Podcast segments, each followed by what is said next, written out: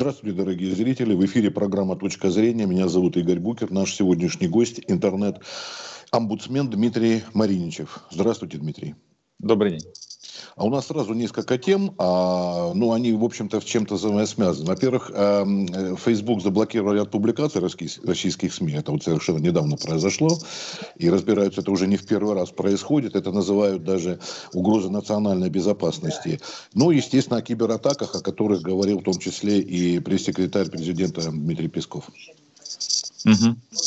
Вот. А, кстати, еще сейчас, сегодня прям уже появилось, помимо того, что вот Твиттер есть возможность заблокировать, но этим пока не занимаются, потому что он тоже не исполняет. Это в эту же тему. И вот работникам оборонки, чтобы не пользовались скайпом, ватсапом и э, вайбером, да, по-моему, тоже там. Ну, это абсолютно нормально. Вообще не должны пользоваться. Это все-таки абсолютно частные сервисы, только для частных нужд. А у нас э, взяли моду, собственно говоря, в корпоративных отношениях, э, бизнес-отношениях, ну это еще допустимо. Но если говорить о каких-то оборонных предприятиях или закрытых, э, или с коммерческой тайной даже, то использовать такого рода сервисы это вообще недопустимо. Должны быть локальные сервисы на локальных серверах под локальным VPN. Это абсолютно естественная практика. То есть здесь вот это вот разгильдяйство информационное, оно должно приходить в норму. Поэтому это абсолютно естественное развитие событий. Не, но ну это только возникло, что разве сейчас? Это же, по-моему, известно было, об этом говорилось. Об этом все, вот... ну, знаете, как у нас пока жареный петух не клюнет. Об этом, конечно же, говорилось, предупреждалось. Все, кто с информационной безопасностью связан, много-много раз об этом твердили. Но вот сейчас, видите, политическая обстановка в некотором роде заставила вернуться к этой проблеме, к этой задаче. Но, может быть, еще и заставила и пандемия, потому что зумом стали очень широко пользоваться именно вот в период э, вот этих всех мер, самоизоляции и так далее. Ну, безусловно, Zoom, конечно, сделал свое дело и э, сформатировал общество. То, что требовалось бы, может быть, десятилетия, у нас за год произошло, это объективная реальность. Но в этом есть и плюсы, и минусы. Когда слишком быстро в нашу жизнь входит какая-то технология, она вызывает отторжение и последующий откат. Поэтому стоит ожидать э, некой моды на частное взаимодействие, то есть на личное общение, на личные встречи. Во-первых, люди поэтому скучают, и во-вторых, повторюсь, это просто отторжение, которое возникает от пресыщенности. А здесь переизбыток у нас, конечно. И к тому же Zoom и любая видеоконференц-связь, они слишком примитивны для человека, именно как для э, такого физиологического объекта. Ну, то есть это как, так же, как вот помните, на заре э, фильмографии, там мультфильмы крутили механическим путем, рисовали много картинок и крутили колесо.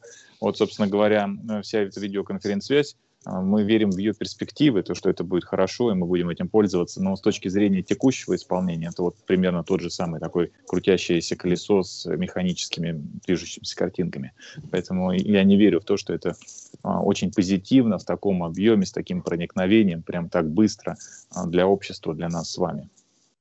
А чем вот можем ответить на то, что руководство вот того же соцсетей, Фейсбука и прочее э, не исполняют наши требования? Там им выставляют какие-то миллионные рублевые Но, счета и так далее. Знаете, здесь вот моя точка зрения, она несколько отличается от того, что делается у нас, потому mm-hmm. что мы по привычке начали перекладывать ответственность на технологических посредников, ну то есть соцсети, мессенджеры, и начинаем их зарегулировать и пытаемся к ним применять а, какие-то санкции. Вот с Твиттером вы упоминали а, ситуация, то, что Роскомнадзор начал замедлять э, трафик, э, и это же как бы себе в ногу выстреливать, это же на пользу отечественным э, интернет-клиентам не идет вообще никак.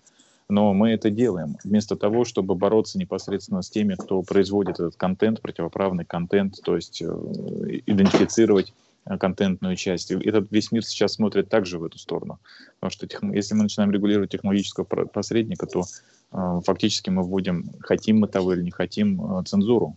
И начинаем э, как-то на уровне там, государственной модели или более низкой уровне там, владельцев соцсетей определять, что хорошо, что плохо, как у Маяковского, да, и это не приведет ни к чему стабильному, это приведет как раз к дестабилизации балканизации интернета уже не на уровне границ там, подключения сетей, а на уровне а, информационных границ, то есть непосредственно на более высоко высоком э, состоянии, то есть на, на уровне смыслов. И это проблематика сегодняшнего дня вообще общества в целом на планете Земля, а не, не только в нашей стране. Дмитрий, а И на ваш взгляд, какие могут быть тут варианты решения? Вот предложить хотя бы.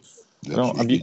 Объективно никаких сейчас вариантов решения быть не может, как бы это печально не звучало, потому что нам стоит, э, не стоит, а мы обязаны, как люди, вот э, пережить этот процесс, прожить это как, не знаю, как ветрянкой болеть, да. Можно сто раз там говорить о том, как не заразиться, или как там можно было сделать прививку и не болеть, да, но если уже заболели, то терпите эту неделю, нужно ее проболевать и делать то, что нужно делать. Вот мы сейчас как общество с точки зрения этого информационного перехода в таком состоянии находимся. Поэтому говорить, что мы умные задним умом уже бессмысленно, а вот то, что сейчас делать, ну, наверное, просто терпеть. Как вот дождь за окном идет, нравится вам, не нравится, но ничего с этим не поделаете, пока он не закончится, пока солнце не выйдет.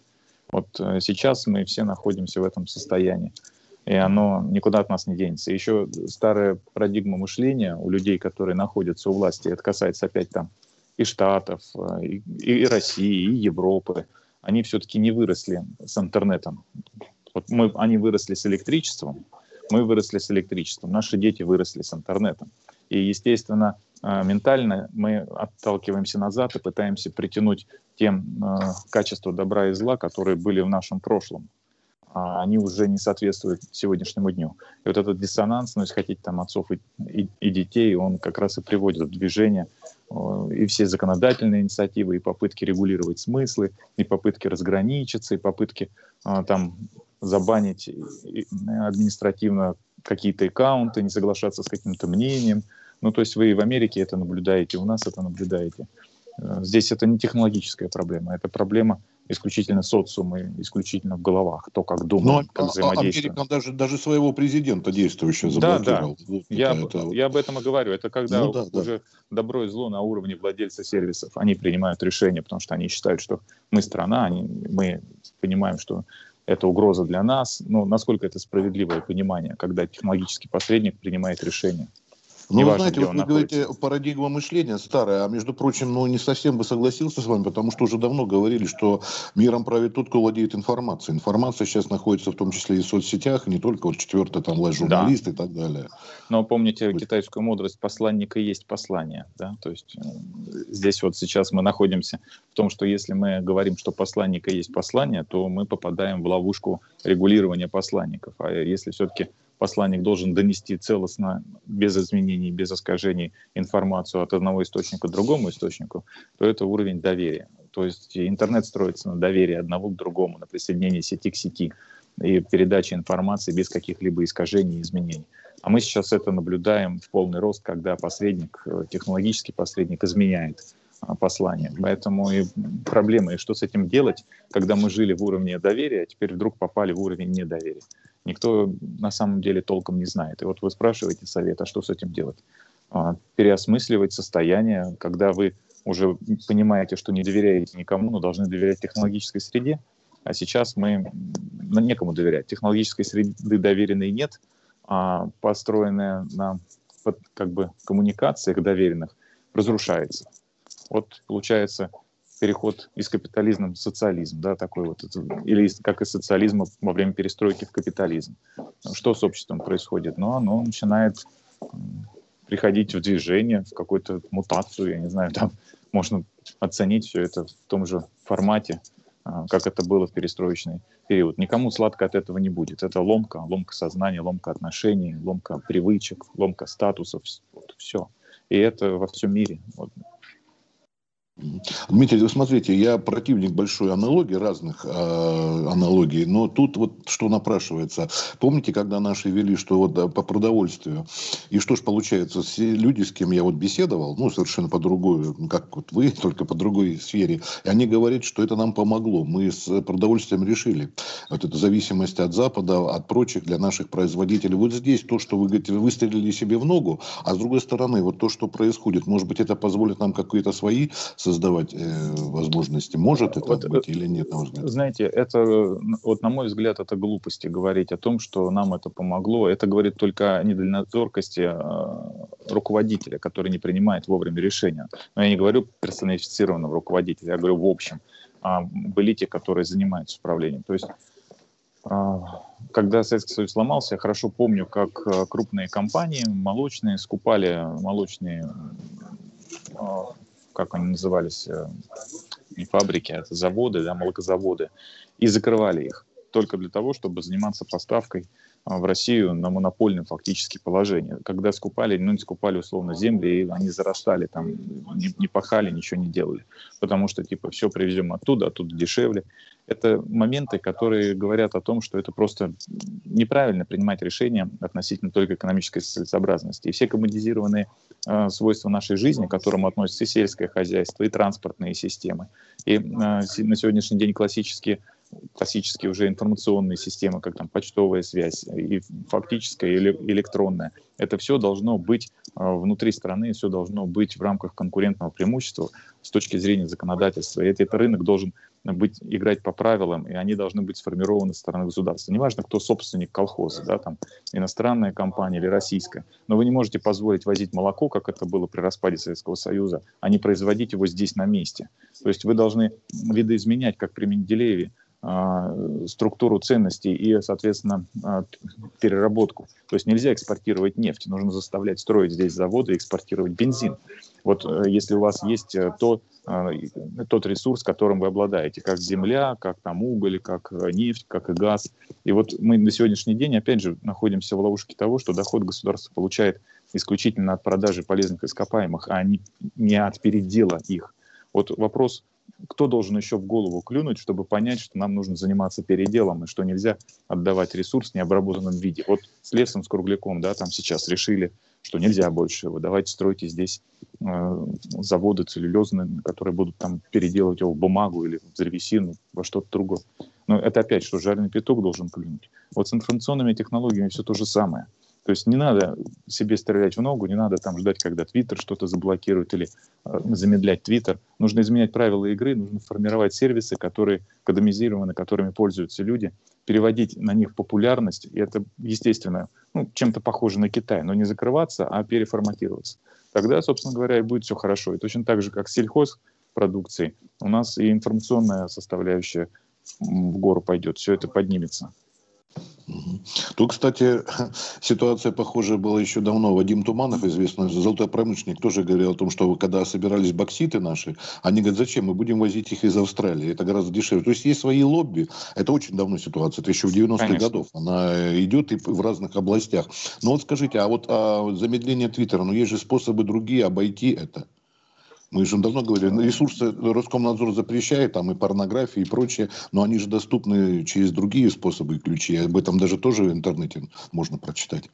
Ну, конечно, интернет – это связанность, и вы всегда можете иметь технологию, которая будет работать поверх сети интернета, и вы можете иметь доступ ко всему, что в нем находится в любой точке пространства. Если, конечно, не перерезать кабели и не превратить его из интернета в интернет. А, такая вещь тоже допустима, и не стоит этому удивляться. Технологически это возможно, потому что интернет-сеть сетей и наша сеть, она как подсеть может Говорят, функционировать самостоятельно. Что-то подобное было, да? А, Они как-то ограничили. В Китае есть подобное, есть э, шлюзы, трансграничные переходы, которые жестко контролируются государством, и вообще все сети, они э, контролируются государством, то есть там вы не можете, например, из одного офиса проложить темное волокно в свой другой офис, вам не дадут ни разрешения, ни лицензии, даже Alibaba не, не, позво... даже Alibaba не позволили это сделать, чтобы соединить два своих офиса. Они э, соединяются только через а, операторов связи, которые прогосударственные, которые абсолютно контролируемые. И, естественно, там можно сказать, что это интернет Китая, присоединенный к интернету и администрируемый правительством Китая. То есть это вот такой вот уникальный случай. Ну, они, на мой взгляд, сделали правильно. Не в плане того, что нам нужно было там повторить. Это невозможно в России повторить.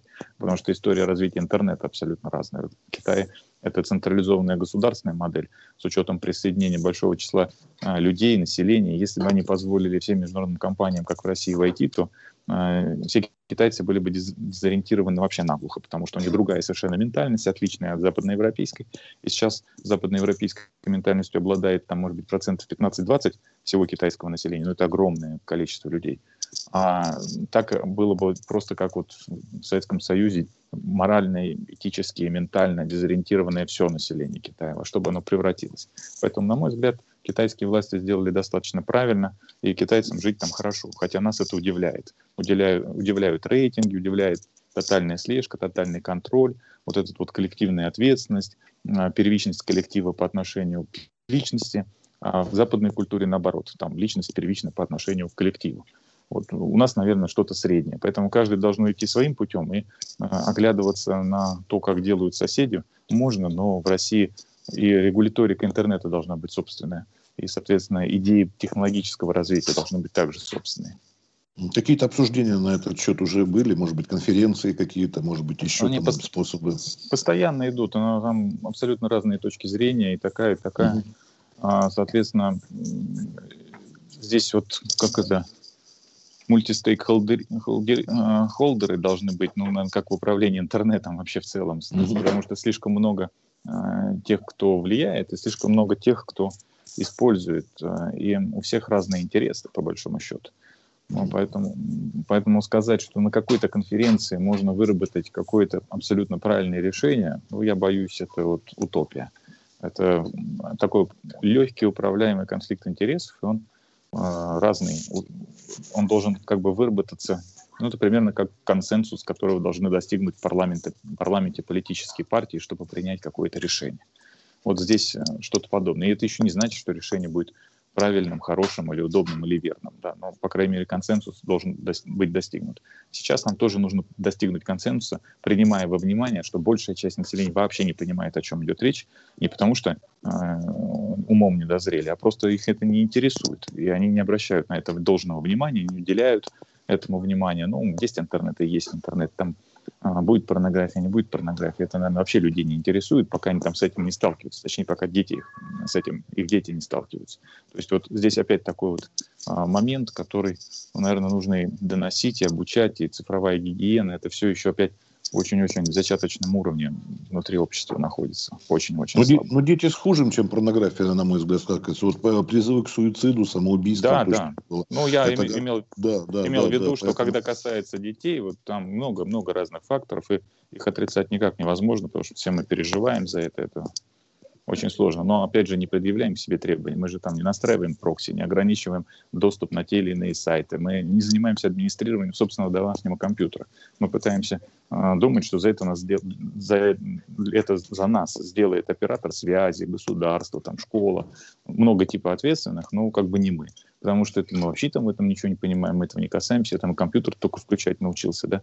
Вот э, эти подходы, они и формируют то, что мы как бы можем наступать на одни и те же грабли много раз. То есть вот я бы концентрировался опять не на решении проблемы конкретно, даже вот на уровне mm-hmm. государства, а на обучении людей тому, как видеть эту проблему, даже не сталкиваться с ней, и как обходить ее. Ну, то есть если вы ребенку нужно идти в лес, вы живете там на пушке леса, то вы, наверное, ему рассказываете, какие грибы съедобные, какие несъедобные, как себя вести, когда встретили кабана, как себя вести, когда встретили медведя. Не факт, что он еще встретился с ним или встретится, но знать должен и понимать опасность должен, и действия свои как бы тренировать должен. Вот то же самое нужно делать и по отношению к информационному обществу, к информационному пространству.